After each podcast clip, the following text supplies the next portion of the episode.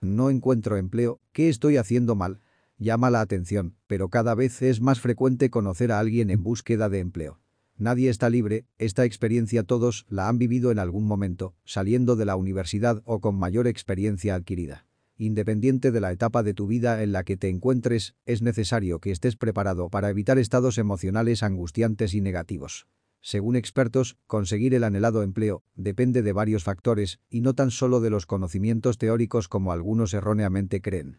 Es muy importante que en la entrevista laboral sepas desenvolverte y des una muy buena impresión de tu personalidad, esto te permitirá seguir avanzando.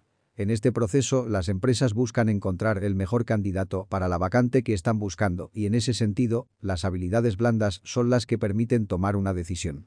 Buscar personas que sepan trabajar en equipo, líderes, positivas, comprometidas, proactivas, responsables, por nombrar algunas, serán sin duda las características que inclinarán la balanza a un lado u otro.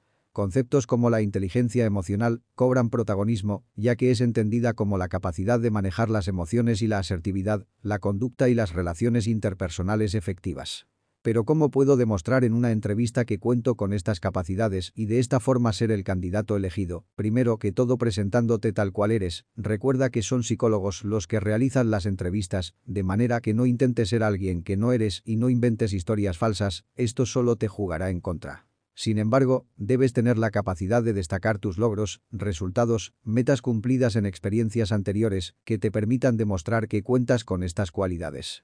No te ciegues a trabajar solo en el rubro de tu profesión, es importante que estés abierto a diferentes opciones que te permitan tener un ingreso mensual y además ganar experiencia. Tener un trabajo medio tiempo es una buena opción, ya que tienes la posibilidad de estudiar un segundo idioma o cursos de capacitación, y al contar con herramientas adicionales a la formación académica, permitirá que te presentes como un valor agregado a las empresas.